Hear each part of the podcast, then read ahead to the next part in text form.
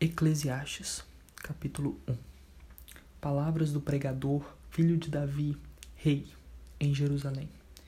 Vaidade de vaidades, diz o pregador. Vaidade de vaidades. Tudo é vaidade. Que proveito tem o homem de todo o seu trabalho com que se afadiga debaixo do sol? Uma geração vai-se e outra geração vem, mas a terra permanece para sempre. O sol nasce e o sol se põe e corre de volta ao seu lugar de onde nasce. O vento vai para o sul e faz o seu giro e vai para o norte. Volve-se e revolve-se na sua carreira e retoma os seus circuitos. Todos os ribeiros vão para o mar e, contudo, o mar não se enche. Ao lugar para onde os rios correm, para ali continuam a correr. Todas as coisas estão cheias de cansaço, ninguém o pode exprimir os olhos não se fartam de ver, nem os ouvidos se enchem de ouvir. O que tem sido, isto é o que há de ser, e o que se tem feito, isso se tornará a fazer. Nada há que seja novo debaixo do sol. Há alguma coisa de que se possa dizer, vê, isso é novo.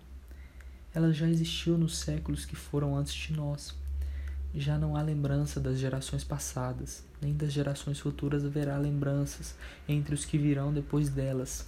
Eu, o pregador, fui rei sobre Israel em Jerusalém, e apliquei o meu coração a inquirir e a investigar com sabedoria a respeito de tudo quanto se faz debaixo do céu. Essa enfadonha ocupação deu Deus aos filhos dos homens para nelas se exercitarem Atentei para todas as obras que se fazem debaixo do sol, e eis que tudo era vaidade e desejo vão. O que é torto não se pode endireitar, o que falta não se pode enumerar. Falei comigo mesmo, dizendo: Eis que eu me engrandeci e sobrepujei em sabedoria a todos os que ouvem antes de mim em Jerusalém.